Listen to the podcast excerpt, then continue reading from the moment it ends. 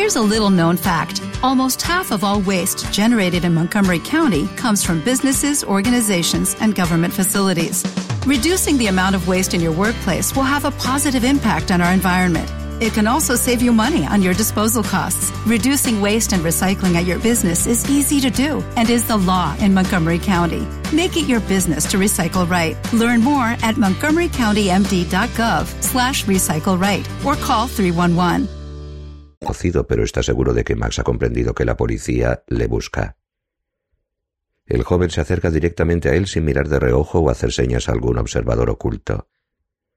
Aún así, Nils no se tranquiliza, pero tampoco huye. Clava la mirada en Max, que ahora se ha detenido a unos metros de distancia. Celeste Horizon, dice, ese es tu barco. Nils asiente con la cabeza. Es inglés. Max se sienta en una piedra entre los árboles y saca un cigarrillo. Pero el capitán es danés, se llama Petri. No me ha hecho preguntas sobre la identidad del pasajero, solo le interesa hablar de dinero. Pues hablemos, dice Nils. Ahora están cargando madera. Zarparán dentro de tres días. Anuncia Max y expulsa el humo. ¿Rumbo a dónde? A East London. Allí descargarán la madera, después irán a Durban para cargar carbón y luego continuarán hasta Santos. Si quieres puedes desembarcar allí. Pero yo quiero ir a América, dice Neil sin pensárselo. Quiero ir a Estados Unidos. Max se encoge de hombros. Santos está en Brasil, al sur de Río, dice. Siempre puedes coger otro barco desde allí. Nils recapacita. ¿Santos está en Sudamérica? Puede ser un buen punto de partida para futuros viajes antes de regresar a Europa. Asiente con la cabeza. Bien. Max se pone rápidamente en pie, le tiende la mano. Nils deposita cinco monedas de dos coronas en ella. Antes de volver a ese tal Petri, dice, te daré el resto después. Enséñame dónde puedo encontrarlo. Max esboza una sonrisa. Mañana preséntate en el puerto como un cargador más. Nils le mira sin comprender y Max prosigue. Los cargadores van al puerto al amanecer y esperan que los contraten. Unos consiguen trabajo, otros tienen que volverse a casa. Tú bajarás al puerto y te reunirás con ellos mañana temprano y te elegirán para cargar el celeste horizon. Nils asiente de nuevo. El joven guarda las monedas en el bolsillo a toda prisa. Me llamo Max Reimer. ¿Y tú? Nils no contesta. ¿Acaso no ha pagado para evitar preguntas? Nota cómo se le acelera el pulso en la vena del cuello. Es su ira que lentamente se despierta. Max le sonríe satisfecho, no parece sentirse amenazado. Yo creo que eres de Smaland, dice y apaga el cigarrillo. Tu acento es de por allí. Nils sigue callado. Sabe que puede derribarlo. Max es más bajo que él y no le costaría ningún esfuerzo. Tirarlo al suelo y luego patearlo a conciencia. Utilizar una piedra pesada para liquidarlo y después ocultar el cuerpo en el parque. Sería muy sencillo. ¿Y después? Después Max podría regresar por las noches igual que el policía provincial. No preguntes más de la cuenta, le dice a Max y emprende la caminata por el parque hacia el puerto. Podrías quedarte sin dinero. 18. Lennart no telefoneó. Julia esperó sentada durante horas en la casa de verano. El reloj marcó las ocho y media de la tarde del martes, luego las nueve, pero no llamó. Julia se bebió toda la botella de vino tinto. No le costó nada y su decisión de entrar en la casa de Veracán se volvió tan ineludible que dejó de importarle que Lenar la acompañara o no.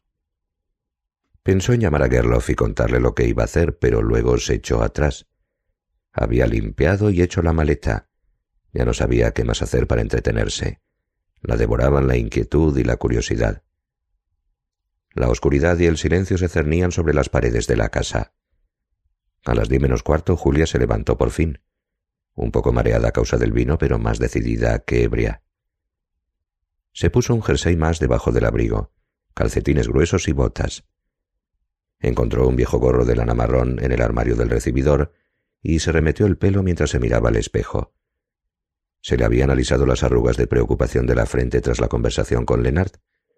Quizá, aunque quizá fuera el vino.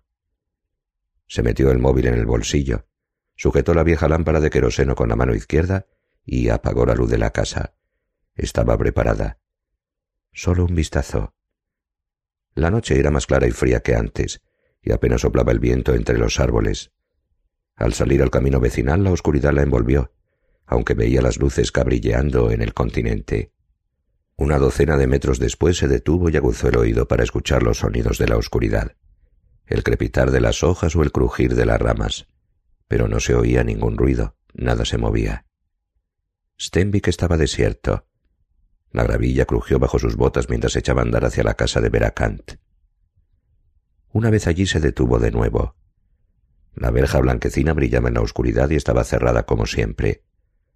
Julia alargó la mano lentamente y palpó el pestillo de hierro. Tenía un tacto rugoso a causa del óxido y no se movía. Empujó la verja que chirrió débilmente pero no se movió. Quizá los goznes estaban oxidados.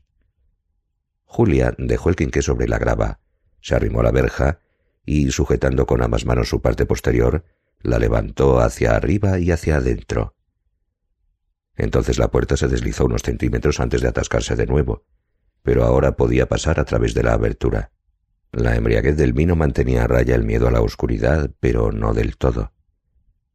El jardín de la casa estaba bordeado de altos árboles e invadido por sombras. Julia se detuvo unos minutos para acostumbrar la vista a la oscuridad. Poco a poco fue descubriendo detalles. En el jardín había un sinuoso sendero de piedra caliza que se internaba entre las sombras como una silenciosa invitación. Junto a él se veía la tapa ovalada de un pozo marrón cubierta de hojas y negras manchas de moho, y por todas partes crecían hierbajos. Al otro lado del pozo había una leñera alargada, cuyo techo parecía a punto de derrumbarse como una tienda de campaña mal levantada. Julia dio un precavido paso adelante en el oscuro jardín, y otro más. Escuchó y dio un tercer paso. Cada vez le resultaba más difícil avanzar. De repente empezó a sonar el móvil, el corazón se le desbocó. Se sacó el teléfono del bolsillo apresuradamente como si no quisiera molestar a alguien o a algo en la oscuridad y descolgó. ¿Sí? Hola, Julia. Escuchó la tranquila voz de Lenar en el auricular. Hola, respondió esforzándose por sonar sobria. ¿Dónde estás? Sigo en la reunión y aún nos queda un rato. Vale. Julia avanzó un par de pasos por el camino de piedra. En ese momento vi una esquina de la casa de Veracant. De acuerdo. Mañana es el entierro y antes tengo que trabajar un par de horas, continuó Lennart. No creo que pueda ir a Stenvik esta noche. Lo entiendo, repuso Julia rápidamente. Otra vez será. ¿Estás fuera de casa? preguntó Lennart. Su voz no delataba sospecha. Sin embargo, Julia se sobresaltó al responder con una pequeña mentira. He salido al cantil. Solo estoy dando un pequeño paseo nocturno. Bien. ¿Nos vemos mañana en la iglesia? Sí, allí estaré, respondió Julia. De acuerdo, dijo Leonard. Buenas noches. Buenas noches. Que duermas bien, dijo Julia. La voz de Leonard desapareció con un clic. De nuevo estaba completamente sola, pero ahora se sentía mejor. Había presentido que él no podría venir. El sendero conducía unos pocos pasos al pie de una ancha escalera también de piedra que conducía a una puerta de madera blanca y un porche acristalado y decorado con tallas astilladas y erosionadas por la lluvia y el viento. La casa se alzaba ante Julia como un silencioso castillo de madera. Las oscuras ventanas le recordaron las ruinas quemadas del castillo de Borgholm. Jens, ¿estás ahí dentro? Ni siquiera la oscuridad podía ocultar el deterioro de la casa.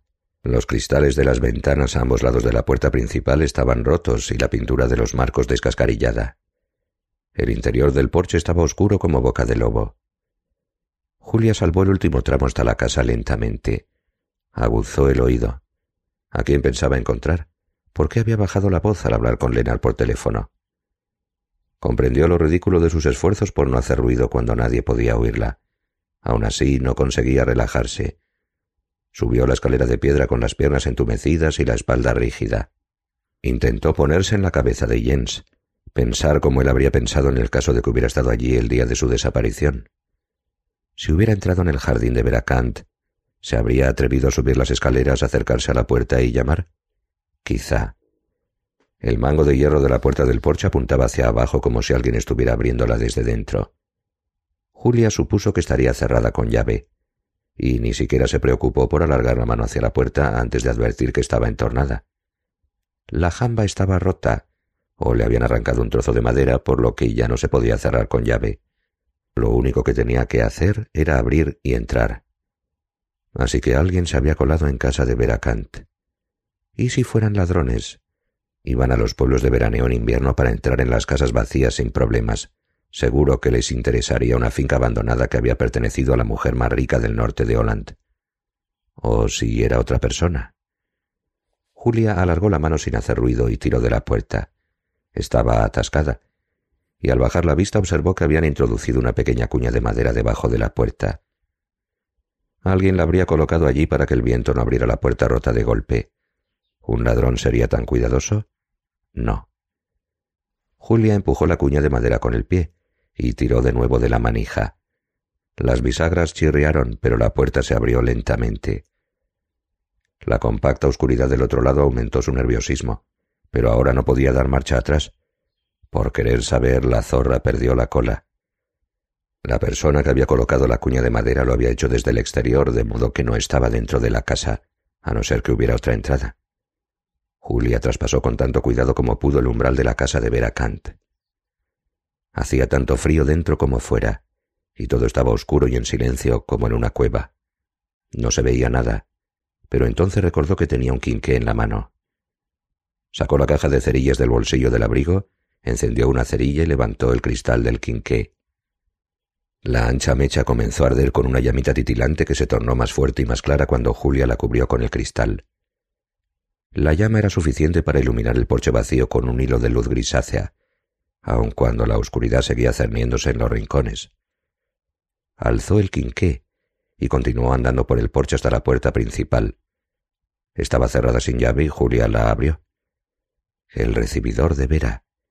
Era estrecho y alargado, empapelado de flores desvaídas por el sol, y estaba tan desierto como el porche. No le hubiera sorprendido encontrar un perchero con los abrigos negros de Vera o hileras de zapatitos de mujer, pero el suelo se veía completamente desnudo. De las paredes y del techo colgaban blancas cortinas de telarañas. En el recibidor había cuatro puertas, todas estaban cerradas. Alargó la mano hacia la puerta más cercana del recibidor y la abrió. La habitación era pequeña, de unos pocos metros cuadrados, y estaba completamente vacía a no ser por unos tarros de cristal de contenido mohoso que había en el suelo. Un trastero. Cerró la puerta con cuidado y abrió la siguiente. La cocina de Vera era enorme. El suelo de linóleo marrón se volvía de piedra pulida a mitad de la habitación, donde se erguía contra la pared una enorme cocina negra de hierro. Enfrente había dos ventanas que daban a la parte trasera de la vivienda, y Julia reparó en que su casa de verano se encontraba solo un centenar de metros detrás de los árboles. Ese descubrimiento hizo que se sintiera menos sola, de modo que se atrevió a traspasar el umbral. A la izquierda había una pequeña escalera empinada de madera con una barandilla desvencijada que conducía al piso de arriba. Un ligero hedor a plantas podridas flotaba en la inmóvil oscuridad. El suelo estaba cubierto de polvo y moscas muertas. Veracán debía de pasar las tardes en esa estancia, inclinada sobre los pucheros. De allí había salido su hijo Nils un bonito día de verano después de la guerra, con su escopeta escondida en la mochila. Regresaré, madre. ¿Le habría prometido eso? Debajo de la escalera había una puerta entornada y cuando Julia dio un paso adelante sin hacer ruido se encontró con un abismo al otro lado. Era la escalera que conducía al sótano. Si quería encontrar algo, el sótano era un buen lugar para empezar. Un cadáver escondido. Pero Vera no lo hizo, ¿o sí? Solo un vistazo. Julia sintió el peso del móvil en su bolsillo. Tenía el número de Lennon almacenado en su memoria y podría llamarle cuando quisiera. Algo es algo, se dijo. Así que alzó el quinqué y echó un vistazo al otro lado de la puerta que había debajo de la escalera. Los peldaños que conducían al sótano eran de vastos tablones de madera. Al pie de la escalera el suelo era de tierra compacta que brillaba negra y húmeda a la luz del quinqué. Pero había algo que no encajaba. Julia bajó un par de peldaños para ver mejor. Agachó la cabeza para no darse con el techo inclinado y miró atentamente. Alguien había removido el suelo de tierra del sótano. La superficie al pie de la escalera estaba intacta, pero habían practicado agujeros de diferentes tamaños por todas partes junto a las paredes de piedra y había una pala apoyada contra la escalera de madera como si la persona que cavaba solo estuviera haciendo un descanso. Las huellas de barro seco de un par de botas ascendían por los peldaños del sótano hasta Julia. La tierra estaba apilada en pequeños montones junto a las paredes, y había un par de cubos llenos al fondo del todo. Alguien se dedicaba a cavar el sótano metódicamente. ¿Qué estaba pasando allí? Julia subió de espaldas. Retrocedió escaleras arriba tan silenciosamente como pudo. Regresó a la cocina y contuvo la respiración para oír mejor. Todo seguía en silencio. Podría llamar a Lenar en aquel momento, pero no quería que la oyeran. Metió cuidadosamente la mano en el bolsillo y cogió el móvil. Comenzó a caminar por la cocina con pasos cortos, al tiempo que encendía el móvil y buscaba el número de Lennart. Luego posó el pulgar sobre el botón de llamada. Si ocurría algo, si... Intentó convencerse de que Jens estaba con ella en esa casa oscura cuando estuviera muerto, y que quería que ella lo encontrara. En parte lo había conseguido y siguió avanzando. Al pasar, las bolas de pelusa se arremolinaban en silencio alejándose de sus botas y se arrimaban a las paredes mientras pisaba el suelo de linóleo de la cocina y luego el de piedra junto a la cocina de hierro. Con el corazón desbocado subió el primer peldaño de la escalera que conducía al piso de arriba. La madera crujió bajo sus pies, pero solo levemente. Julia apoyó la mano derecha que sostenía el móvil sobre la barandilla para sentir la sólida seguridad de la pared, y siguió subiendo hacia donde la luz del quinqué no alcanzaba. Cuando un peldaño crujía ponía el zapato en el siguiente. El piso de arriba estaba oscuro. Se detuvo a medio camino, respiró y volvió a escuchar. Luego prosiguió. El pasamanos acababa en una abertura sin puerta, y Julia pisó con cuidado el suelo de madera del piso de arriba. Se hallaba en un pasillo tan estrecho como el recibidor, y con una puerta cerrada en cada extremo. El miedo y la indecisión la hicieron detenerse de nuevo. ¿Derecha o izquierda? Si se quedaba parada demasiado tiempo le resultaría imposible continuar. Así que eligió torcer por el lado izquierdo del pasillo. También parecía el menos oscuro. Siguió adelante entre más pelusas y negros cadáveres de moscas. En las paredes había rectángulos más claros, huellas de cuadros retirados. Se encontraba al final del pasillo. Abrió la puerta y alzó el quinqué. La habitación era pequeña y estaba desamueblada como el resto de la casa, pero no estaba vacía del todo. Julia cruzó el umbral y se detuvo al ver una oscura figura tendida junto a la única ventana de la habitación. No, no era una persona, sino un saco de dormir como un capullo negro desenrollado. A su lado había una serie de recortes colgados de la pared. Julia dio un paso adelante. Los recortes eran antiguos y estaban amarillentos, sujetos con agujas a la pared. Soldados alemanes hallados muertos por disparos de escopeta, decían los negros titulares de uno de ellos. En otro se leía asesino de policía buscado por todo el país. Y en un tercero menos descolorido, niño desaparecido sin dejar rastro en Stenvik. Un niño pequeño le sonreía despreocupado desde un retrato en blanco y negro y a Julia le embargó la misma desesperación que sentía cada vez que veía a su hijo. Había más recortes, pero Julia no se quedó en la habitación a leerlos. Apartó rápidamente la mirada y volvió sobre sus pasos. Se detuvo. A la luz del quinqué vio que la puerta al otro lado del pasillo estaba abierta. Antes había estado cerrada, pero ahora se veía el umbral y detrás la oscuridad de la habitación. No es que estuviera oscura, sino que se veía negra como boca de lobo. Y no estaba vacía. Julia sintió que alguien esperaba en su interior. Una anciana. Estaba sentada en una silla junto a la ventana. Era su dormitorio. Un dormitorio frío henchido de soledad y de espera y de amargura. La mujer esperaba que le hicieran compañía, pero Julia se había quedado clavada en el pasillo y no podía moverse. Oyó un chasquido en la oscuridad. La mujer se había puesto de pie, se dirigía a la puerta, se acercaba arrastrando los pies. Julia tenía que irse, tenía que abandonar el piso de arriba. La llama del quinqué parpadeó, se movió con rapidez. Alcanzó el descansillo y descendió. Le pareció oír pasos arriba y sintió la fría presencia de la anciana detrás de ella. Él me ha engañado. Julia sintió el odio como un golpetazo en la espalda. Bajó a ciegas en la oscuridad, trastabilló en un peldaño y perdió el equilibrio tres o cuatro metros por encima del suelo de piedra. Braceó en el aire, el móvil y el quinqué salieron volando. Ambos se estrellaron contra el suelo de la cocina. Saltaron llamas del quinqué, y Julia comprendió que muy pronto ella misma aterrizaría sobre el suelo de piedra. Apretó los dientes para aguantar el dolor. 19. El día del entierro de Ernst Adolfsson, Gerloff se despertó en el frío y gris amanecer sintiéndose como si se hubiera caído al suelo desde una gran altura. El dolor de las articulaciones y rodillas era paralizante. Era el estrés, el síndrome de Schogren que volvía a visitarlo, un verdadero incordio. Necesitaría una silla de ruedas para ir a la iglesia. El síndrome reumático de Schogren era un acompañante, no un amigo. A pesar de que muchas veces Gerloff había intentado darle la bienvenida y desarmarlo relajándose e intentando ser amable con él. Aunque le daba a Schogren acceso ilimitado a su cuerpo, no servía de nada. Cuando aparecía siempre se mostraba igual de implacable. Se lanzaba sobre él, se introducía en sus articulaciones arrancando y tirando de sus nervios, le secaba la boca y le provocaba escozor de ojos. Gerloff le dejaba hacer hasta que se cansara, se reía en la cara de Skobren. Vuelvo al cochecito, constató Gerloff tras el desayuno. Dentro de nada estará andando de nuevo, Gerloff. Marie, su asistente ese día, le colocó un pequeño cojín para que apoyara la espalda y desplegó con los zapatos de charol el reposapiés de la silla de ruedas. Con la ayuda de Marie y no poco esfuerzo, Gerloff se había puesto su único traje negro que brillaba de tantos lavados. Lo había comprado para el entierro de Ella, su mujer, y después lo había utilizado en una docena de funerales de amigos y familiares en la iglesia de Marnas. Más tarde o más temprano lo llevaría puesto en su propio entierro. Encima del traje llevaba su abrigo gris, alrededor del cuello una gruesa bufanda de lana y una gorra de fieltro calada encima de los ojos. Ese sombrío día de mediados de octubre la temperatura había descendido a cero grados. ¿Preparado? preguntó Boel al salir de la oficina. ¿Cuánto tiempo estarás fuera? Siempre preguntaba lo mismo.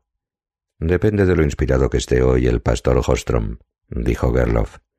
¿Podremos calentar tu almuerzo en el microondas? dijo Boel, si hiciera falta. Muchas gracias, respondió Gerloff, que no creía que volvería con hambre después del entierro de Ernst. Pensó que Boel, en su necesidad de controlarlo todo, se alegraría de que Schogren le hubiera obligado a utilizar la silla de ruedas, pues así era más fácil de dirigir. Pero dentro de nada cuando el síndrome se hubiera tranquilizado, estaría de nuevo en pie. Volvería a andar y entonces encontraría al asesino de Jens. Marie se puso los mitones y sujetó el manillar de la silla de ruedas. Salieron. Se subieron al ascensor que bajó despacio y salieron al aire frío y luminoso. Descendieron la rampa y llegaron a la rotonda. La gravilla congelada crujió bajo las ruedas de la silla cuando salieron al desierto camino de la iglesia. Gerloff apretó los dientes. Aborrecía la impotencia que sentía al ir en silla de ruedas, pero intentó relajarse y dejarse llevar. ¿Llegamos tarde? Preguntó. Había tardado mucho tiempo en vestirse. No demasiado, dijo Marie. Solo un poco es culpa mía. Menos mal que la iglesia queda cerca. Así nos evitamos la espera, dijo Gerloff y Marie rió educadamente. Eso le gustó. No todos los asistentes del hogar Marnas comprendían que era obligación de los jóvenes reírse de las bromas de los mayores. Continuaron su camino hacia la iglesia, y Gerloff inclinó la cabeza para protegerse el rostro del viento cortante que soplaba del estrecho de Kalmar. Lo conocía de sobra. Era un viento fuerte y constante procedente del sudoeste que habría impulsado a un velero hacia el norte bordeando la costa sueca hasta Estocolmo. Pero un día como ese no echaba de menos el mar, las olas habrían azotado la cubierta, el frío habría helado las bancadas. Después de más de treinta años en tierra, Gerloff aún se sentía capitán, y ningún marinero deseaba hacerse a la mar en invierno. Las campanas comenzaron a repicar cuando pasaron junto a la parada de autobús, y giraron por el camino que conducía a la iglesia. El desolado y prolongado tintineo que emitían resonaba sobre el paisaje llano, y Marie no podía menos de apresurarse. Gerloff no tenía prisa en llegar al entierro. Lo veía como un ritual para los demás dolientes. Él ya se había despedido de Ernst hacía una semana, cuando fue a la cantera con John. La añoranza que sentía por su amigo se mezclaba con la pena por la muerte de Ella, y sabía que sólo la muerte le libraría de ambas. Al mismo tiempo, tenía la desagradable sensación de que Ernst no descansaba en paz, y esperaba impaciente a que Gerloff colocara en su sitio todas las piezas del puzzle que él había dejado tras sí. Había al menos media docena de coches estacionados en el pequeño aparcamiento frente a la iglesia. Gerloff buscó con la vista el forrojo de Julia, pero no lo encontró. En cambio vio el Volvo de Astrid Linder y supuso que Julia habría viajado con ella desde Stenvik, en caso de que su hija hubiera asistido al entierro. La iglesia encalada del siglo XIX de Marnas se perfilaba contra el cielo gris. Durante más de mil años los cristianos se habían reunido en el mismo lugar. Esta era la tercera iglesia, edificada cuando la construcción medieval se tornó demasiado estrecha y ruinosa. Entraron en el cementerio y recorrieron apresuradamente el sendero de piedra. Luego María minoró el paso y tiró de la silla de ruedas para cruzar el bajo umbral de la puerta de la iglesia. Gerloff se quitó el gorro tan pronto como traspasaron el pórtico. Este estaba oscuro y desierto, pero la nave se hallaba abarrotada de gente vestida de negro. Flotaba un leve murmullo en el ambiente. El servicio aún no había comenzado. Muchas de las cabezas agachadas se volvieron discretamente hacia Gerloff cuando entró por el pasillo lateral izquierdo de la iglesia. Qué aspecto más lamentable y débil debía de ofrecer a la gente, pensó. Y así se sentía, débil y en un estado lamentable, pero con la cabeza lúcida. Eso era lo más importante. Algunas personas iban a los entierros para ver quién sería el próximo en estirar la pata. Pues miradme, pensó Gerloff, que no me veréis peor que ahora. Pronto se levantaría y andaría. Una pequeña mano blanca le saludaba desde uno de los bancos delanteros. Pertenecía a Astrid Linder, que llevaba puesto un sombrero negro con velo. Había un sitio libre a su lado en la cuarta fila, y no pareció darse cuenta de que Gerloff iba en silla de ruedas. Marie se detuvo, y Gerloff se puso en pie con su ayuda y se sentó en el banco junto a Astrid. No te has perdido nada, susurró Astrid a su oído. Has sido aburridísimo. Gerloff apenas hizo un gesto de asentimiento después de lanzar una mirada de soslayo al otro lado de Astrid y comprobar que Julia no estaba allí. Marie retrocedió con la silla de ruedas hacia la salida, mientras apagaba el murmullo bajo los altos arcos de la iglesia cuando el cantor comenzó a tocar el salmo La vieja cabaña. Gerloff había escuchado la triste melodía en más entierros de los que podía recordar. La música le tranquilizó y miró con detenimiento alrededor. La iglesia estaba repleta de ancianos. Del centenar de personas que había reunidas allí, Solo unos pocos tenían menos de cincuenta años. El asesino de Ernst estaba ahí, oculto entre los dolentes. Gerloff no tenía la menor duda. Junto a Astrid se sentaba su hermano Cal, el último jefe de estación de Marnas, que había acabado trabajando de ferretero al cerrar la estación a mediados de los años sesenta. En la actualidad estaba jubilado. Fue Axel Manson, el compañero mayor de Cal, quien había dado la orden de partida al tren en que viajaba Nils Kahn ese día de verano al acabar la guerra, pero Karl también estaba allí. Entonces era el chico de los recados de la estación y le había contado a Gerloff cómo vio que Margit, la vendedora de billetes, llamaba por teléfono a la policía de Marnas e informaba en un murmullo que el joven señorito Kant acababa de comprar un billete a Borgholm. Incluso vio, algunos minutos más tarde, al policía provincial Henriksson que llegaba corriendo desde Marnas y avanzaba pesadamente por el andén con su inmensa barriga para intentar detener al sospechoso de asesinato. Karl fue quizá el último holandés vivo que vio de cerca a Nils Kant de adulto, pero cuando en una ocasión Gerloff le preguntó cómo era Kant, Karl solo negó con la cabeza. Tenía muy mala memoria para los rostros. Unos bancos más allá se sentaban otros jubilados de Marnas. Bert Lindgren, el antiguo director de la Casa del Pueblo, que había sido marinero y navegado por los mares del mundo entero entre los años cincuenta y sesenta, y junto a él se encontraba Olof Hackanson, pescador de anguilas, y después Karl Lundstedt, coronel del ejército en Kalmar, que tras jubilarse se había mudado a su casa de verano en Lambik. No era raro que los jubilados se mudaran a Marnas, pero Gerloff sabía que lo que necesitaba el norte de Holland no eran más ancianos, sino jóvenes y trabajo. La música del órgano dejó de sonar. El pastor Hake Honstrom, activo en Marnas desde hacía unos diez años, se situó frente al féretro de madera blanco adornado con rosas. Sostenía entre las manos una gran Biblia de piel marrón y miraba seriamente a la congregación a través de sus gafas redondas. Nos hemos reunido hoy aquí para despedir a nuestro amigo y cantero Ernst Adolfsson. El pastor hizo una pausa, se ajustó las gafas y luego prosiguió con el funeral formulando una pregunta importante porque ¿quién de los hombres sabe las cosas del hombre sino el espíritu del hombre que está en él? Primera epístola a los Corintios, segundo capítulo, anotó Gerloff en su foro interno. Nosotros, los hombres, Sabemos muy poco los unos de los otros, predicó el pastor. Solo Dios lo sabe todo. Ve todas nuestras faltas y deficiencias y sin embargo desea darnos paz eterna. Gerloff cerró los ojos y escuchó con tranquilidad apenas asintiendo alguna vez que otra. Cuando entonaron el Salmo 113 sobre la rosa florida, afinó lo mejor que pudo. A continuación el pastor dirigió la oración. Se leyeron más citas de la Biblia y salmos, y luego se cantó el bonito himno Donde las flores nunca mueren. Aunque consideraba que se había despedido de Ernst en su casa de la cantera, Gerloff sintió un nudo en la garganta cuando en los últimos acordes de la música de órgano seis hombres se levantaron con gravedad y se acercaron para cargar el féretro. Entre ellos estaban sus amigos Gosta Enstrom de Bornholm y Bernard Kolberg, que había regentado durante décadas la tienda de Solby, un pueblo al sur de Stenvik, y solía llevarle las provisiones a Ernst en coche. El resto eran parientes de Ernst que residían en Smaland. Le habría gustado levantarse y cargar el féretro de Ernst sobre sus hombros, pero no pudo hacer otra cosa que permanecer sentado hasta que todos comenzaron a ponerse en pie. Entonces apareció Marie con la silla de ruedas. Creo que ahora puedo caminar, anunció, pero no podía, claro. Marie la ayudó a volver a la silla y cuando estuvo lista, Astrid se acercó y la tocó en el hombro. Ya lo llevo yo, dijo decidida, cogiendo las cosas. Marie le lanzó una mirada dubitativa. Astrid era menuda y delgada como un gorrión, pero Gerloff sonrió animoso.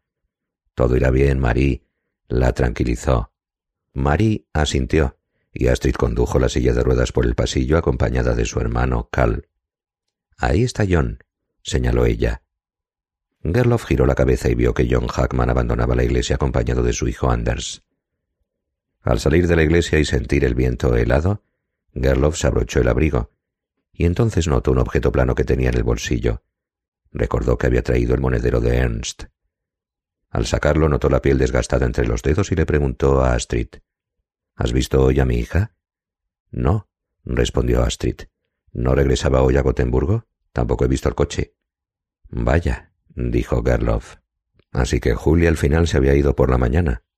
Pensó que podía haber venido al entierro o haberle llamado para despedirse de él, pero su hija era así. Al menos había conseguido que se quedara en Holland más tiempo del que tenía previsto, y aunque no habían hecho grandes progresos, Gerloff creía que a Julia le había sentado bien la visita. La llamaría dentro de poco a Gotemburgo. ¿Es el monedero de Ernst? Preguntó Astrid señalándolo. Gerloff asintió con la cabeza. Quiero dárselo a sus parientes. También les entregaría todo lo que contenía, menos el recibo del Museo de la Madera de Ramneby que Gerloff había ocultado en su escritorio. Eres muy honrado, Gerloff, dijo Astrid.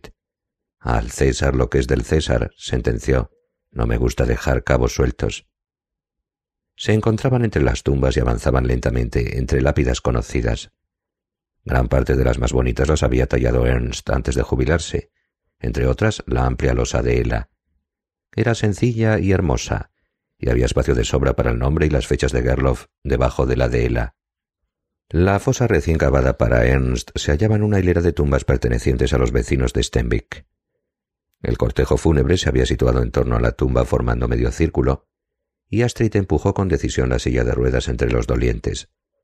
Gerloff miró el profundo agujero abierto a sus pies. La fosa era negra y fría, y si alguien caía dentro sería incapaz de salir. No le apetecía nada acabar ahí abajo, por mucho que Schogren y el frío se confabulasen para tirar de sus articulaciones. Los hombres que cargaban el féretro hicieron una pausa junto a la tumba, y a continuación introdujeron cuidadosamente el ataúd en la tierra. Gerloff vio más rostros conocidos. Ben Neiber, el redactor del Posten, se encontraba al otro lado de la tumba, por fin sin una cámara entre las manos.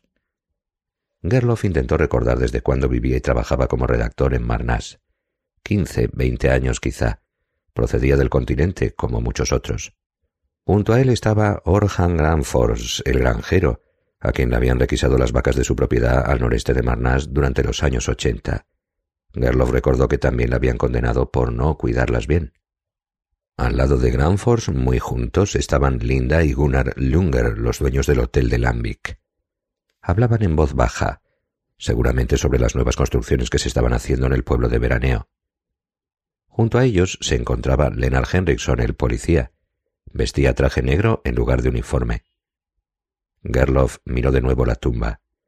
¿Qué había querido Ernst que hiciera él? ¿Cuál era el siguiente paso? En las últimas visitas que había hecho a Gerloff durante el otoño, Ernst había insistido en hablarle sobre Nils Kant y el pequeño Jens, volviendo una y otra vez sobre ambos misterios, como si estuviera convencido de que guardaban una relación que no era evidente para nadie más. Con el tiempo, Gerloff había acabado por aceptar la desaparición de Jens, de la misma manera que se había reconciliado con la muerte de Ella. Pero a principios de septiembre, Ernst había ido a visitarlo a la residencia de Marnas para hablar con él. Llevaba un libro delgado de tapa blanda. ¿Has visto esto, Gerloff? le preguntó.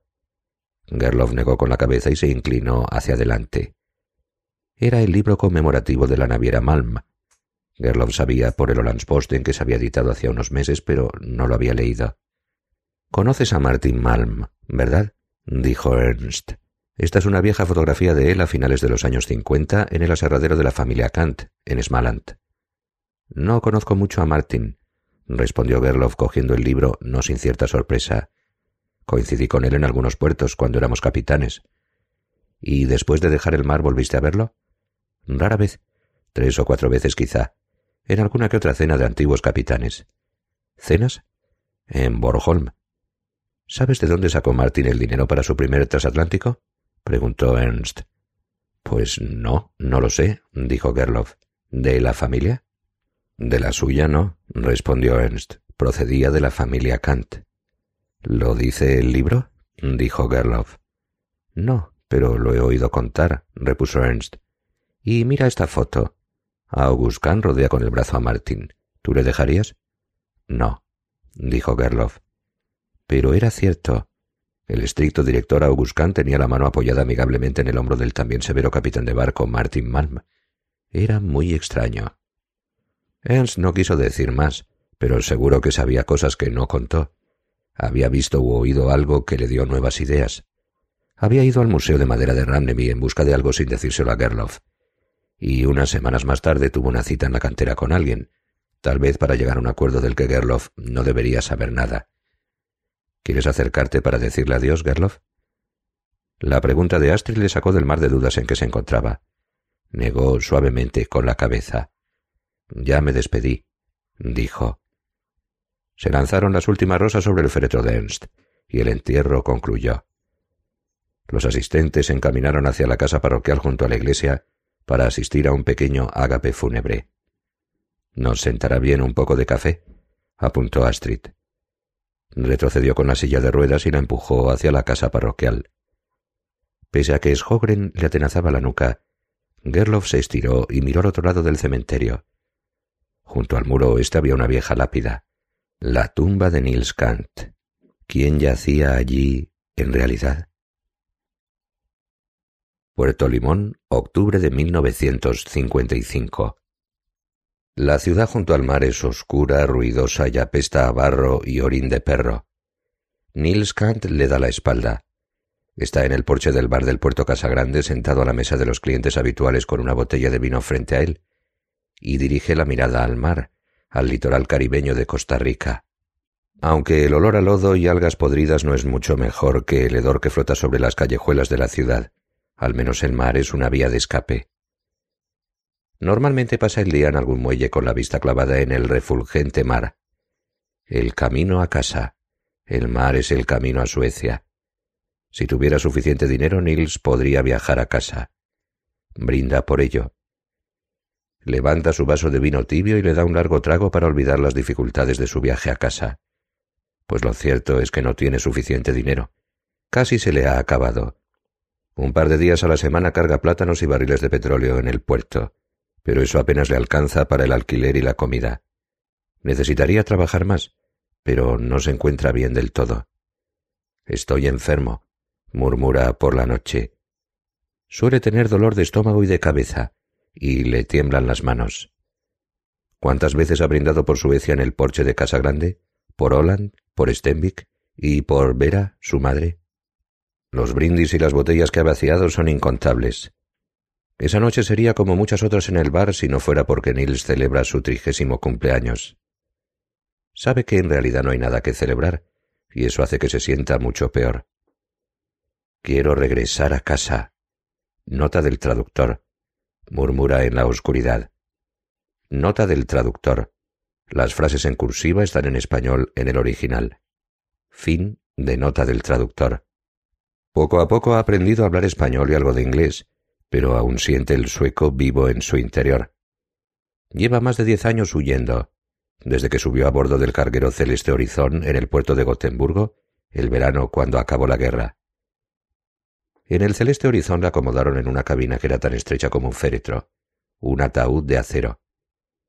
Ha viajado en muchos barcos viejos por los mares de Sudamérica desde entonces, pero el Celeste fue el peor de todos. No había ni un solo lugar seco a bordo. La humedad del mar se introducía por cualquier sitio, y lo que no estaba mojado ni mohoso estaba roto u oxidado. El agua corría o goteaba por todas partes. Durante un mes la luz nunca alcanzó el ojo de buey de su camarote, puesto que éste se hallaba a babor y la constante vía de agua hacía que la nave escorase hacia ese lado. Los motores retumbaban todo el día. Nils yacía más muerto que vivo en una litera oscura y mareado como una sopa. Y a menudo Henrikson, el policía provincial, se sentaba a su lado mientras una sangre oscura le emanaba del pecho. Entonces Nils cerraba los ojos y deseaba que el barco chocara contra una mina. En el mar había muchas, a pesar de que la guerra había acabado. El cerdo del capitán Petri se había encargado de recordárselo a Nils varias veces. También le había dejado claro que si el celeste horizon llegara a explotar, Nils sería el último en subir al bote salvavidas. Mientras descargaban la mercancía en Inglaterra, tuvo que permanecer en su camarote día y noche durante dos semanas y casi se vuelve loco a causa del aislamiento. Finalmente zarparon con rumbo oeste y se adentraron en el Atlántico. Cerca de Brasil vio un albatros, una inmensa ave que planeaba libre y despreocupada con las alas extendidas sobre la cresta de las olas en el cálido aire que envolvía a la nave. Nils lo tomó como una buena señal y decidió quedarse un tiempo en el país. Abandonó el celeste horizonte y al loco de Petri, sabiendo que no los echaría de menos. Pero en el puerto de Santos vio por primera vez un zángano y se quedó espantado.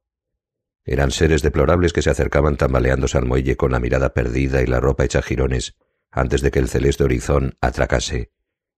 Los zánganos, dijo despectivamente un marinero sueco en la borda junto a Nils y le aconsejó Si se acercan mucho, tírales trozos de carbón. Los zánganos eran hombres de los que nadie se acordaba, alcoholizados, que no encajaban ni en tierra ni en el mar. Marineros europeos que se habían bebido unas cuantas copas de más en la taberna y cuyos barcos habían zarpado abandonándolos en tierra. Nils no era un zángano. Se podía permitir dormir cada noche en un hotel, y apenas se quedó un par de meses en Santos. Bebía vino en bares donde los zánganos no ponían los pies. Deambulaba por las blancas playas a las afueras de la ciudad. Aprendió algo de español y portugués, pero no hablaba con nadie, a no ser que fuera necesario. Adelgazó bastante, pero aún era alto y ancho de hombros, y nunca intentaron robarle, y añoraba a Olan constantemente. Cada mes enviaba una postal a su madre sin remite para que supiera que estaba vivo. Continuó hasta Río a bordo de un barco español. Allí había más gente, pobres, ricos, cucarachas más gordas y más zánganos en el puerto y las playas. Y todo se repetía.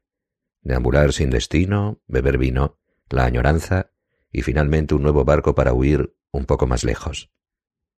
Consiguió que el dinero le durase más tiempo limpiando y fregando los barcos en que viajaba. Nils visitó una larga serie de puertos.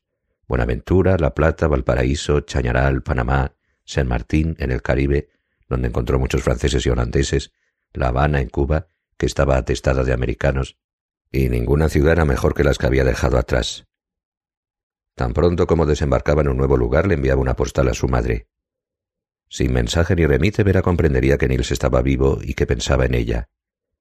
No se metía en líos, no tiraba el dinero con las mujeres y casi nunca se peleaba.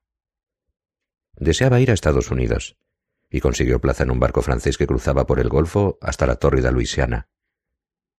Las luces de los bares de Nueva Orleans eran cálidas y doradas, pero no le dejaron entrar en Estados Unidos sin pasaporte. Así eran las cosas. No le quedaba dinero para pagar sobornos y tuvo que embarcarse de nuevo y volver al sur. No soportaba tener que regresar a Sudamérica. Además, allí también era cada vez más difícil cruzar las fronteras. Así que desembarcó en Costa Rica, en el puerto de Limón, y se quedó. Lleva viviendo en Limón más de seis años, entre el mar y la selva. En el bosque húmedo fuera de la ciudad hay bananos y azaleas grandes como manzanos, pero él nunca va. Echa de menos el lapiaz. La selva tropical huele a compost enmohecido y es sofocante. Al llover las rectas calles de Limón se convierten en avenidas de lodo y las alcantarillas se desbordan. Los días, las semanas y los meses pasan sin más. Tras un año en Limón le escribió una carta por primera vez a su madre. En ella le contaba bastantes cosas que le habían ocurrido y le daba su dirección en la ciudad. En la carta de respuesta Vera había añadido algo de dinero, y Nils le escribió de nuevo rogándole a su madre que le ayudara a ponerse en contacto con su tío August. Nils quería regresar a casa. Llevaba fuera de Holland más de una década y creía que ya había tenido suficiente castigo. Si hay alguien que pueda ayudarle a regresar es el tío August. Por muy buena voluntad que tenga su madre, nunca podría organizar el viaje de regreso sin ayuda. Ha tardado lo suyo, pero ahora Nils está sentado a una mesa con un sobre ante él y una copa de vino. En el sobre su dirección en limón aparece escrita en tinta negra junto a un sello sueco por valor de cuarenta céntimos. La carta le llegó de Suecia hace tres semanas con un cheque de doscientos dólares, y la ha leído una y otra vez. Es de su tío August en Ramneby, Smaland. Ha sabido a través de su hermana Vera que Nils está en Latinoamérica y desea regresar a casa. Nunca podrá regresar a casa, Nils. Eso escribe su tío August. La carta solo ocupa una cara y consiste casi únicamente en serias advertencias, pero lo que Nils lee una y otra vez es esta breve frase. Nunca podrás regresar a casa. Nils intenta olvidar esas palabras, pero no puede. Lee la frase una y otra vez, y le parece que tiene a Henriksson, el policía provincial, muerto detrás de él leyendo por encima de su hombro. Nunca, Nils. Se sirve otra copa de vino. Mosquitos tan grandes como una corona sueca zumban sobre la playa, y una reluciente cucaracha se desliza por la balaustrada de madera. Se oyen risotadas procedentes del interior del bar. Por las calles embarradas de la ciudad circulan ruidosas motocicletas. En Limón el silencio siempre brilla por su ausencia. Nils bebe y cierra los ojos. El mundo da vueltas. Se siente enfermo. Quiero regresar a casa, murmura en la oscuridad. Nunca. Nils tiene solo treinta años, aún es joven. No le hará caso a su tío August. En cambio seguirá escribiendo a su madre. Le pedirá, le rogará. Ella se ocupará de él. Ahora puedes regresar, Nils. Esas son las palabras que espera recibir en una carta suya, y tiene que llegar pronto. 20. Gerloff avanzaba por el cementerio en su silla de ruedas y sumido en sus pensamientos. Creía que Ernst había muerto antes de llegar a un acuerdo, pero ¿un acuerdo con quién? Por lo que Gerloff sabía, a Ernst nunca le había interesado especialmente el dinero.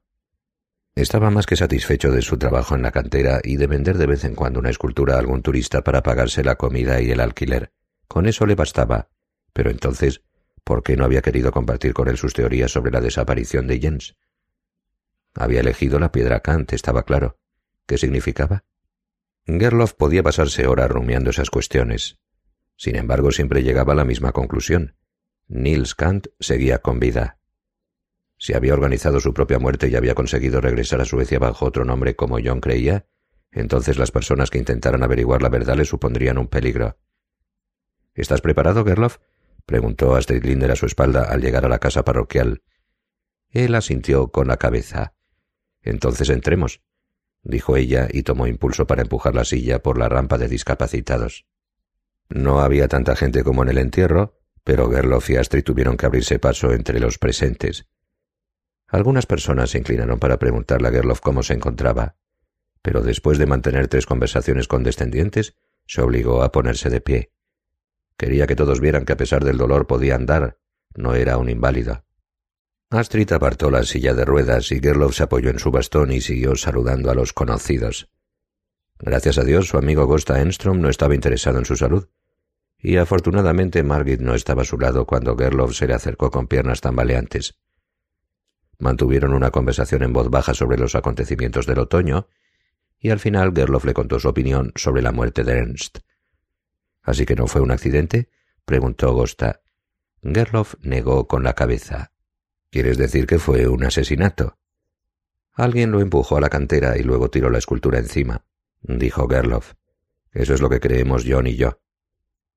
Temía que Gosta se riera en su cara, pero su amigo le miró con el semblante serio. ¿Quién podría hacer algo así? Gerloff volvió a negar con la cabeza. Esa es la cuestión. Después se acercó a saludar Margit Enstrom. Gerloff le dio la mano y se alejó con pasos vacilantes. Se tropezó con Ben Neiber de Posten, que como de costumbre iba en busca de noticias. He oído que últimamente el personal del hogar Marnas es escaso. ¿Es cierto? ¿Han surgido problemas con el servicio? Gerloff no tenía nada que decirle. Parecía como si todos los presentes en la casa parroquial desearan algo de él. Antes de que consiguiera llegar hasta la mesa del café, se encontró con Gunnar Leumber y su esposa de Lambic. Gunnar fue directo al grano, como de costumbre. Necesito seis más, Gerloff, dijo el dueño del hotel. ¿No te lo ha dicho tu hija? El otro día estuvo en nuestro hotel en Lambic y le pedí que te lo comentara. Seis más. Hablaba, por supuesto, de los barcos dentro de botellas. ¿No tienes ya las estanterías repletas? preguntó Gerloff. Vamos a ampliar el local, repuso Liunger. Serán para las ventanas del nuevo restaurante. Sacó un cuaderno y un bolígrafo con el texto Compra y disfruta en Lambic y escribió una cifra en un trozo de papel que le alargó a Gerloff. Ese es el precio, dijo, por cada barco. Gerloff miró el papel. No le gustaba lo que la familia Liunger estaba haciendo en Lambic. Era auténtica explotación urbanística, pero esa suma de cuatro cifras le bastaría y sobraría para mantener la casa y el cobertizo de Stemic durante un año. Tengo dos barcos terminados, murmuró. El resto tendrá que esperar, quizá hasta primavera. Bien, de acuerdo. Liunger estiró la espalda. Los compraré gradualmente. Pásate un día a comer por Lambic. Gerloff le estrechó la mano. Linda, su mujer, sonrió a Gerloff y la pareja prosiguió su camino. Por fin Gerloff pudo acercarse a la mesa para beber un café y comer un trozo de pastel de zanahoria. Astrid y Cal ya estaban sentados, y cuando Gerloff se acomodó no sin esfuerzo y le sirvieron el café, otro hombre se sentó ante él. Era Lennart Henriksson. Así que todo ha acabado, le dijo el policía a Gerloff. Gerloff asintió. Pero la pena permanece. Sí. ¿Y tu hija ha venido? preguntó Lennart. No, se ha ido a Gotemburgo. ¿Se fue ayer? Gerloff negó con la cabeza. Debe de haberse ido esta mañana. Lennart lo miró. ¿No ha pasado a despedirse? No, pero eso no me sorprende. Podía haber añadido que Julia y él no habían conseguido sentirse más próximos el uno con el otro durante su visita a Holland, pero Lennart ya debía de figurárselo. El policía permaneció sentado en silencio mirando su taza de café. Tenía una arruga de preocupación en la frente y tamborileaba la mesa suavemente con los dedos de la mano derecha. Levantó la mirada hacia Gerloff. ¿Está seguro de que se ha marchado? Astrid ha dicho que el coche no estaba. A su lado la mujer asintió con la cabeza. No había ningún coche aparcado, y el cobertizo tenía las persianas bajadas, ¿verdad, Carl? Su hermano asintió con la cabeza. ¿Se despidió de vosotros? preguntó Lennart. Gerloff no entendía por qué estaba tan preocupado. Pues no, respondió Astrid. Pero no siempre se tiene tiempo para eso. La llamaré, dijo Lennart. ¿Te parece bien, Gerloff? Por supuesto, repuso Gerloff. ¿Quieres pedirle alguna cosa en concreto? No, respondió Lennart y sacó el móvil. ¿Tienes su número? preguntó Gerloff. Sí, Lennart lo marcó. Solo quiero saber dónde está. Dijo que quizá iría. Guardó silencio y mantuvo el teléfono pegado al oído. No entiendo nada de móviles, le susurró a Gerloff. ¿Cómo se hace para llamar? Ni la más remota idea, repuso Gerloff y le preguntó a Lennart. ¿Contesta? Lennart bajó el teléfono. El abonado está fuera de cobertura. Salta el contestador. Miró a Gerloff y añadió Se puede apagar si no quieres que te molesten. Pues habrá hecho eso, seguro, dijo Gerloff. Ahora debe de estar conduciendo por Smarant. Lennart asintió con la cabeza, pero no pareció satisfecho. Siguió tamborileando la mesa y finalmente se incorporó. Tendréis que disculparme. Debo ir a comprobar algo. Cogió su taza de café y se levantó. Gerloff lo vio apresurarse hacia la salida y se preguntó si su hija y Leonard Henriksson tendrían algún proyecto en común que él ignoraba. Pero tras unos segundos oyó que alguien daba cuidadosos golpes de cuchara a una taza para llamar la atención. Una silla rechinó y un hombre se puso en pie. Para su sorpresa, Gerloff vio que se trataba de John Hackman. Ni él ni su hijo Anders parecían sentirse a gusto con el traje negro. John caraspeó. Tenía el rostro arrebolado y toqueteaba con dedos nerviosos el dobladillo de su chaqueta negra. Comenzó su discurso. Bueno, dijo, yo no suelo hacer esto. En realidad no. Pero había pensado decir algunas palabras sobre Ernst Adolfsson, mi amigo y el amigo de muchos vosotros, y de Stenvik. A partir de ahora el pueblo será más silencioso y oscuro. Una hora después Gerloff estaba de vuelta en la residencia de Marnas. Margit y Gosta le habían llevado en coche y podía relajarse. Comió el almuerzo que Boel le calentó.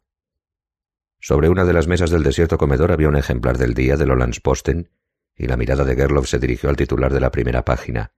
Anciano desaparecido, hallado muerto. Más desgracias. El artículo trataba de un anciano que había abandonado su casa en el sur de Holland hacía unas semanas y había sido hallado bajo unos arbustos congelado. Según el periódico, la policía no sospechaba que fuera un crimen. El hombre era viejo y padecía demencia senil, y al parecer se había perdido a menos de un kilómetro de la aldea donde había pasado toda su vida. Aunque Gerloff no conocía al muerto, el artículo le pareció un mal augurio. Pasó el resto de la tarde en su habitación y no salió ni para tomar café. Fue al comedor para la cena que consistía en cropa cor holandesa, sosas y con muy poca panceta. Nada que ver con las delicias que él solía cocinar una vez al mes. Aun así, Gerloff se comió un par. ¿Qué tal le ha ido en la iglesia sin mí? preguntó Marie al servirle la comida. Bien, claro, respondió Gerloff. ¿Así que Ernst Adolfsson descansa bajo tierra? preguntó Mahanaiman al otro lado de la mesa. Ella también era de Stenvik, recordó Gerloff, aunque hacía más de cuarenta años que no vivía allí. Asintió con la cabeza. Sí, ahora Ernst descansa en paz junto a la iglesia. Tomó su tenedor y empezó a comer, agradecido como siempre que podía utilizar las manos. Gracias a Dios al final también Schogren se había calmado. ¿Era bonito el féretro? preguntó Maja. Sí, claro, respondió Gerloff. Blanco, de madera pulida y bonita. A mí me gustaría que el mío fuera de caoba, apuntó Maja, si no es demasiado caro. De lo contrario, que sea de madera barata y que me incineren. Gerloff asintió educadamente, tomó otro bocado de la Scrop Kakor y estuvo a punto de decir que era preferible la incineración cuando alguien le tocó el hombro. Era Boel. Tienes una llamada, Gerloff, anunció en voz baja. Volvió la cabeza. Estoy cenando. Al parecer es importante. Es Lennart Henriksson, de la policía. Gerloff sintió que se le lava el estómago. El frío despertó a Skogren de su siesta y volvió a agarrotarle las articulaciones. El reumatismo empeoraba con el estrés. Voy. ¿Julia? Seguro que se trataba de Julia y con toda seguridad serían malas noticias. Se levantó con dificultad. Puedes usar el teléfono de la cocina, dijo Boel. Se dirigió hacia allí apoyándose en su bastón. En la cocina no había nadie. El teléfono de plástico rojo colgaba de la pared y Gerloff levantó el auricular. Davidson, dijo. Gerloff, soy Lennart. Su voz sonaba muy seria. ¿Ha ocurrido algo? preguntó Gerloff, aunque sabía la respuesta de antemano. Sí, es Julia. No se había ido a Gotemburgo. ¿Dónde está? Gerloff contuvo la respiración. En Borgholm, repuso Lennart. En el hospital. ¿Está mal? Bastante, pero podría haber sido mucho peor. Se ha dado un buen golpe, la están vendando en el hospital. Luego iré a recogerla. ¿Qué ha pasado? preguntó Gerloff. ¿Qué ha hecho? Lennart dudó, tomó aire y contestó. Ayer por la noche se coló en la casa de Veracant y se cayó por la escalera desde el piso de arriba. Estaba un poco... Bueno, cuando la encontré estaba bastante confusa. Aseguraba que la casa estaba habitada, que Nils Kant vive allí. 21. Julia se despertó de la calidez del sueño a causa de un prolongado chirrido y pasados unos segundos recordó dónde se encontraba, en la gran casa de Veracant en Stenvik. Tenía frío. Sentía el cuerpo molido y adormilado, y tras pasar una larga noche en vela tirada en el suelo había cerrado los ojos y soñado con el último verano que había pasado con Jens, cuando en Holland parecía que el sol brillaba sin interrupción y el otoño aún quedaba lejos. Miró el suelo polvoriento y sucio del porche y supo que había amanecido otra vez. El chirrido procedía de la puerta de la calle que acababa de abrirse. Julia. Una voz resonó en las paredes encima de ella. Un par de manos le levantaron la cabeza y le colocaron una chaqueta o un jersey doblado debajo de la nuca. ¿Me oyes? Julia, despierta. Giró el rostro dolorido hacia el techo. Solo veía por el ojo izquierdo, tenía el derecho muy hinchado. Era la voz serena de Lennart. La reconoció antes de verlo. No llevaba el uniforme sino un traje negro y zapatos relucientes. Estaban sucios del barro seco del jardín de Veracant, pero eso no parecía importarle. Te oigo. Bien. No se le notaba irritado, más bien cansado. Buenos días. Entré y me caí por la escalera, añadió con un hilo de voz y alzó la cabeza del suelo. Fue una estupidez. Gerloff dijo que te habías marchado a casa, dijo Lennart, pero pensé que podrías estar aquí. Julia estaba tumbada en el porche. Había tenido fuerzas para arrastrarse hasta allí durante la noche, cuando se había despertado en el suelo de la cocina entre lo que quedaba de su móvil destrozado y el quinqué roto. El queroseno se había vertido y prendido, pero el fuego había acabado apagándose en el suelo de piedra. Incapaz de ponerse en pie, pues alguien le había introducido un clavo al rojo vivo en el pie derecho, se había puesto a gatear penosamente hacia la salida para alejarse de la cocina, y cuando llegó al porche en penumbra se desmayó otra vez. Oyó el viento soplando en el jardín. No le quedaban fuerzas para adentrarse en la noche. Se quedó junto a la puerta temiendo oír pasos en el interior. Una estupidez, repetía Julia en voz baja. Una estupidez, una estupidez. No pienses ahora en eso. Debería de haber venido anoche, pero la reunión. Lenar guardó silencio y Julia sintió las manos del hombre bajo sus brazos. Intentaba levantarla con cuidado. ¿Puedes ponerte de pie? Esperaba que él no notara que la noche anterior había bebido vino. La borrachera aún perduraba como un regusto amargo. No sé, me he roto algo, algunos huesos. ¿Estás segura? Julia asintió con la cabeza cansinamente. Soy enfermera. De hecho, esa era su profesión. Y antes de empezar a arrastrarse para salir de la cocina ya se había diagnosticado fractura de muñeca, rotura de clavícula y posible rotura del pie derecho. La lesión del pie podía tratarse solo de un esguince. Era difícil de determinar. Julia había tenido pacientes que no eran capaces de apoyar el pie torcido durante varias semanas, mientras que otros se rompían el hueso y seguían caminando como si nada, en la creencia de que pronto se curarían. No quería ni imaginar cómo tendría la cara. Horrible, probablemente. Quizá también hubiera sangrado por la nariz, pues notaba los orificios nasales taponados. Intenta ponerte de pie, Julia, dijo Lennart. Agradeció esa voz tranquila que no traslucía enfado ni estrés. Perdona, dijo ella con voz espesa. ¿Por qué? Lennart la levantó con cuidado por debajo de los brazos. Perdona por haber entrado sin ti. No pienses en eso, dijo Lennart de nuevo. Pero Julia no quería callar, necesitaba contarlo todo. Estaba buscando a Jens. La otra noche vi una luz en la ventana y creo que él vive aquí. ¿Vivir? ¿Quién? Nils, repuso Julia. Nils Kant, el hijo de Vera. Tiene un saco de dormir en el piso de arriba, lo vi, y viejos recortes de periódico. ¿Puedes caminar? preguntó Lennart. También ha estado cavando en el sótano. No sé por qué. ¿Es allí abajo donde está enterrado el cuerpo de Jens? ¿Qué crees tú, Lennart? ¿Lo ha ocultado allí? Venga, vamos. Lennart la condujo con dificultad hasta el umbral. Al salir notaron el frío viento y descendieron la escalera. No fue una tarea sencilla, pues Julia no podía apoyar el pie derecho, pero Lennart la ayudó como pudo. Al llegar al sendero de piedra, Julia vio un coche verde oscuro aparcado junto a la verja. ¿Es el tuyo, Lennart? Sí. ¿No tienes un coche de policía? Deberías tener un coche de policía. Es mi coche particular, hoy he ido al entierro. Ah, claro. Julia se acordó, el entierro de Ernst se lo había perdido. Abrir la vieja verja resultó igual de difícil que la noche anterior, Así que mientras Julia se apoyaba en un solo pie, Lenar pateó y tiró de la puerta lo suficiente como para que pudieran colarse por la abertura. Sentarse en el coche le costó mucho. Julia se sentía como si tuviera noventa años. Lennart, dijo rápidamente antes de que él pudiera cerrar la puerta, ¿puedes entrar en la casa y echar un vistazo? Tengo que saber que anoche vi lo que vi, en el piso de arriba y en el sótano. La miró unos segundos, después asintió con la cabeza. Imagino que me esperarás aquí, apuntó él. Ella asintió. ¿Tienes una pistola? ¿Pistola? Sí, por si hay alguien ahí dentro, no lo creo, pero... Lennart soltó una carcajada. No llevo una pistola encima, solo una linterna. No te preocupes, Julia, me apañaré.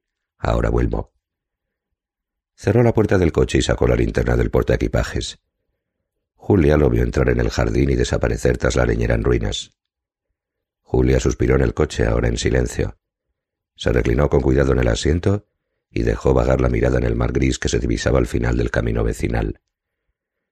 Lennart no tardó mucho en regresar, entre cinco y diez minutos. Julia había estado angustiada desde que bajara del coche y se sintió aliviada al verlo aparecer al otro lado de la verja. Abrió la puerta del conductor, se sentó y la miró. Tenías razón, alguien ha estado ahí. Además, hace bien poco.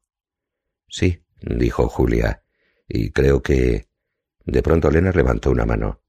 No hablemos de Nils Kant.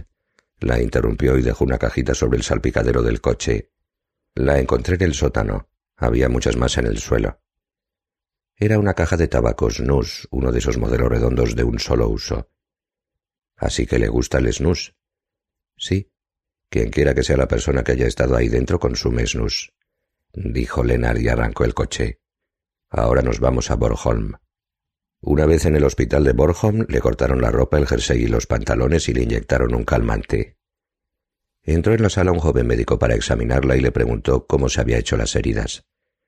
Ha sufrido un accidente esta noche, informó Lennart que se disponía a salir por la puerta de la sala de exploraciones y... en Stenvik. ¿En la playa? Lennart dudó unos segundos y asintió. En la playa, sí. Cuando Lennart se fue, el médico comenzó a apretarle la espalda y el abdomen y a tirar de sus brazos y piernas, y la enfermera tomó una serie de radiografías. Después la vendaron con unos lienzos mojados y fríos de escayola. Julia no protestó. Conocía el procedimiento y solo deseaba acabar cuanto antes. Tenía cosas más importantes en que pensar, en la casa de Vera Kant había hecho un importante descubrimiento, estaba segura. Nils Kant estaba vivo. Vivía y moraba en la vieja casa de su madre, igual que en aquella desagradable película de Hitchcock. Se ocultaba en la casa, y cuando Jen se había colocado en su interior, Nils había visto obligado a matarlo. O tal vez se encontraran en el lapiaz envuelto en niebla. A Nils Kant quizá le gustaba pasear por allí. Julia no quería quedarse en el hospital. Preguntó si podía utilizar el teléfono ahora que su móvil estaba estropeado y llamó a Astrid a Stenvik. Le contó lo que había ocurrido y le hizo una pregunta. Astrid estaba en casa y enseguida aceptó que Julia se quedara con ella unos días. Tener compañía era siempre agradable. Lennart regresó a recogerla una hora después. Hay que tener cuidado con las piedras y las rocas de la playa, dijo el joven médico después de comprobar la escayola y tenderle la mano. Sobre todo si es de noche. ¿Tenías algo que hacer en la ciudad? preguntó Julia cuando conducían de vuelta al norte. He ido a la comisaría, dijo Lenar sentado al volante. Allí los ordenadores son más rápidos que el que tengo en Marnas, así que he redactado unos cuantos informes. La miró. Entre otros el que se refiere al allanamiento de morada en Stenvik. Vaya. No he dicho nada de ti, aclaró Lenar de inmediato. Informé de que un intruso había dormido en la casa de Kant. Tú nunca has puesto los pies ahí, recuérdalo. Una noche viste que había luz. A la mañana siguiente me llamaste y lo notificaste. Fue así, ¿verdad? Julia le devolvió la mirada. De acuerdo, respondió ella. Tropecé y me caí en la playa, por la noche. En efecto, dijo Lennart. Tomó la salida en dirección a Stenvik. Pero sigo creyendo que Nils Kand ha estado en la casa, añadió Julia en voz baja. No creo que esté muerto. Al tiempo que decía esas palabras, Julia vio, o eso le pareció, una sombra de duda en los ojos de Lennart. Puerto Limón, marzo de 1960. El sol se ha puesto y la noche se cierne sobre la ribera este de Costa Rica. Alguien tose quedamente en las sombras de la pequeña playa de arena que hay bajo la veranda del Casa Grande, y luego se pone a silbar una alegre y despreocupada melodía que sube y baja al compás de las olas cuando rompen contra la orilla. Del interior del bar llegan risas y un tintineo de vasos. Rayos silenciosos tiñen de blanco el horizonte. Le sigue un ruido sordo. La tormenta nocturna aún está lejos en el mar Caribe, pero se acerca lentamente a la costa. Nils Kant está en el porche, sentado a su mesa habitual, y solo, como siempre, bajo los pequeños faroles rojos. Durante un rato clava la mirada en su vaso medio vacío. Luego bebe un trago. Es el sexto o el séptimo vaso de la noche. No lo recuerda, no importa. Esa noche no tenía intención de beber más de cinco vasos de vino tibio, pero no importa. Dentro de poco encargará otro más. No hay razón para dejar de beber. Ninguna. Deja el vaso vacío sobre la mesa y se rasca el brazo izquierdo. Está rojo e hinchado. En los últimos años el sol le ha provocado dolorosas irritaciones en la piel de brazos y piernas. Se está despellejando vivo. La piel se le rompe y pierde miles de escamas blancas, y cada mañana al despertarse las sábanas aparecen salpicadas de puntitos de sangre. Y la almohada está siempre llena de pelos, tiene una calva en la coronilla. Es el sol, el calor, la humedad. Nils está haciéndose pedazos, no hay remedio. Nada que hacer, solo seguir bebiendo. Ya hace algunos años que bebe vino barato, pues el dinero que le envía su madre ha ido decreciendo desde mediados de la década de los cincuenta. La única explicación que su madre le ha dado es que ha vendido la cantera familiar, que ahora está cerrada. No le ha contado cuánto dinero le queda, y hace muchos años que el tío August no le escribe desde Smaland. Nils no se ha peleado con nadie ni ha herido gravemente a nadie tras abandonar Holland. Pero Henriksson, el policía provincial, aún sigue apareciendo algunas noches junto a su cama, ensangrentado y sin decir palabra. Su único consuelo es que cada vez sucede con menos frecuencia. Nils sujeta el vaso vacío entre las manos. Se inclina hacia adelante para levantarse, entrar en el bar y pedir otro vino. En ese preciso instante reconoce la melodía que alguien silba en la oscuridad. Se queda sentado a la mesa y escucha con atención. Sí, ha oído esa melodía hace muchos años. La ponían mucho en la radio durante la guerra y estaba entre la colección de discos de su madre. Hola, alegres hermanos. Una canción alegre y jovial. No recuerda el título, pero sí la letra.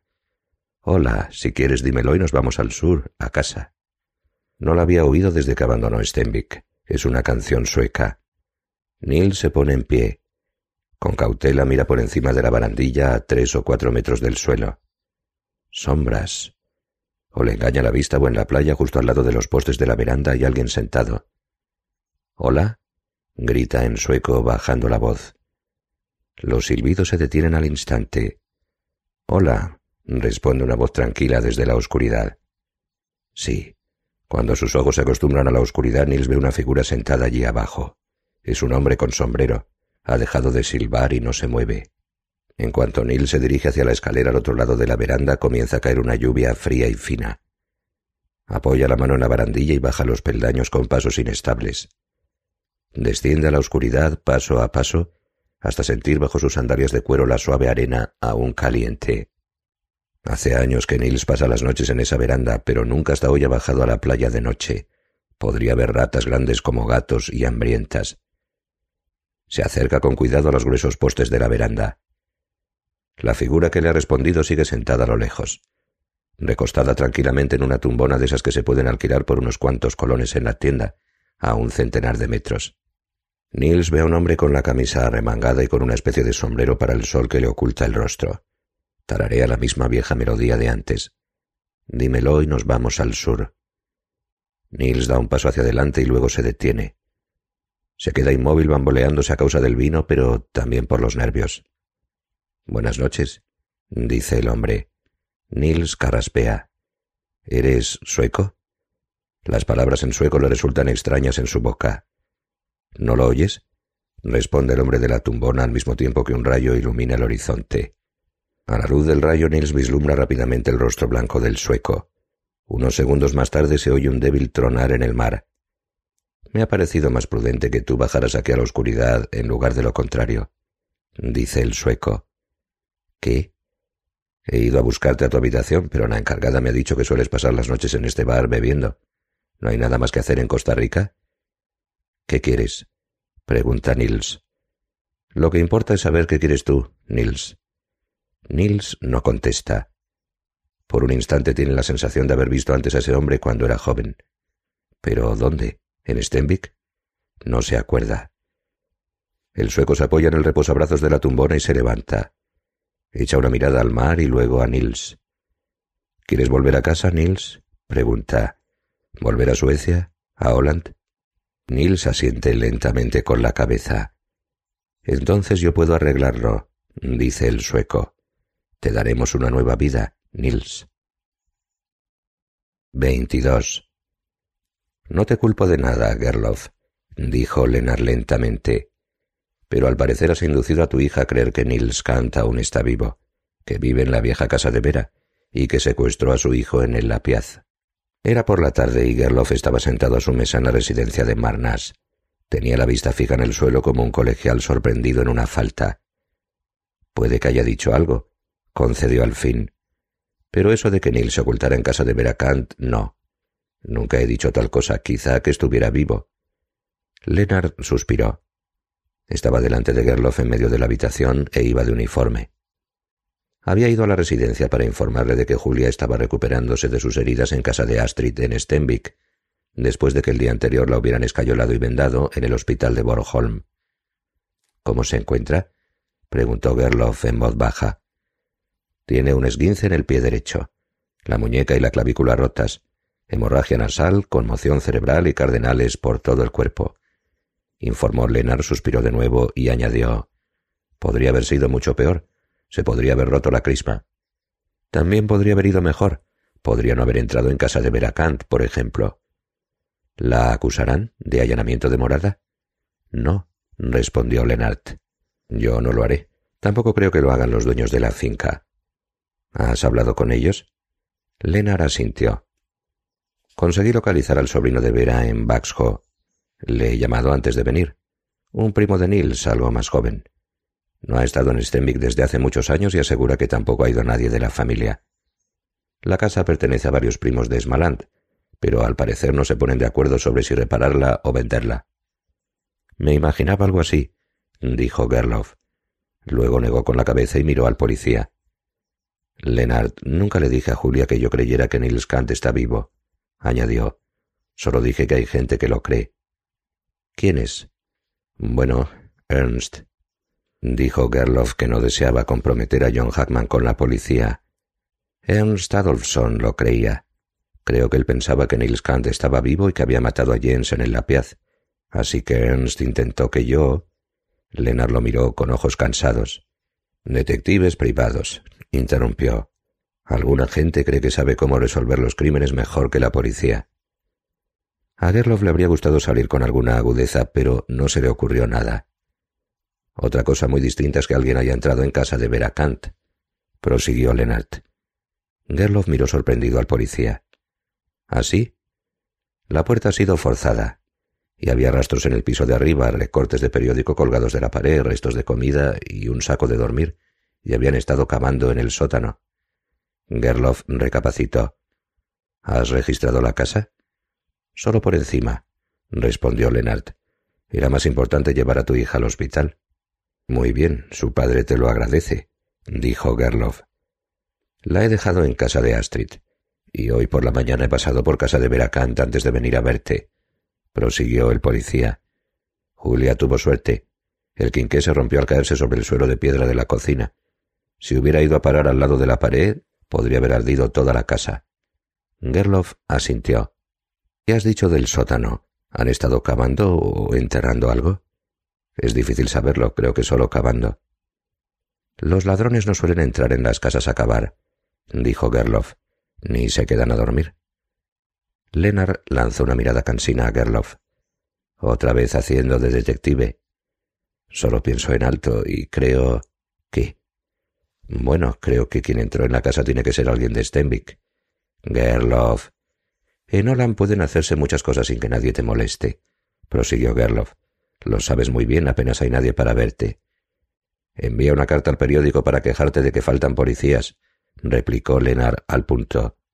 Pero hay una cosa que la gente siempre ve, prosiguió Gerloff, a los extraños. La gente de Stenvik se habría fijado en desconocidos que llevaran palas en coches desconocidos aparcados junto a la casa de Veracant, y por lo que sé, nadie ha visto nada. Lenar recapacitó. ¿Cuánta gente vive todo el año en Stenvik? preguntó al cabo de un rato. Muy poca. Lenar guardó silencio unos segundos. Puede que necesite tu ayuda, Gerloff, dijo y añadió enseguida. No me refiero a la investigación, sino solo a algunos datos. Encontré algo en el sótano. Introdujo la mano en el bolsillo del uniforme. Había varias cajitas de snus en las ventanas del sótano y debajo de la escalera, todas vacías. No creo que sean de la época de Veracant. Sacó una cajita dentro de una bolsa de plástico y un cuaderno. No consumo snus, dijo Kerloff. No, pero ¿conoces a alguien de Stenvik aficionado al snus? Gerloff dudó unos segundos y al final asintió con la cabeza. No había. What's spring like in Park City, Utah? Imagine waking up on a bluebird day to ski the greatest snow on earth at two world class resorts, Park City Mountain and Deer Valley. Exploring miles of wide open spaces by snowshoe or cross country skis. Wandering our historic Main Street with its après ski scene and award winning restaurants. When you love it like we love it, Park City, Utah will always be winter's favorite town. Join the experience at visitparkcity.com.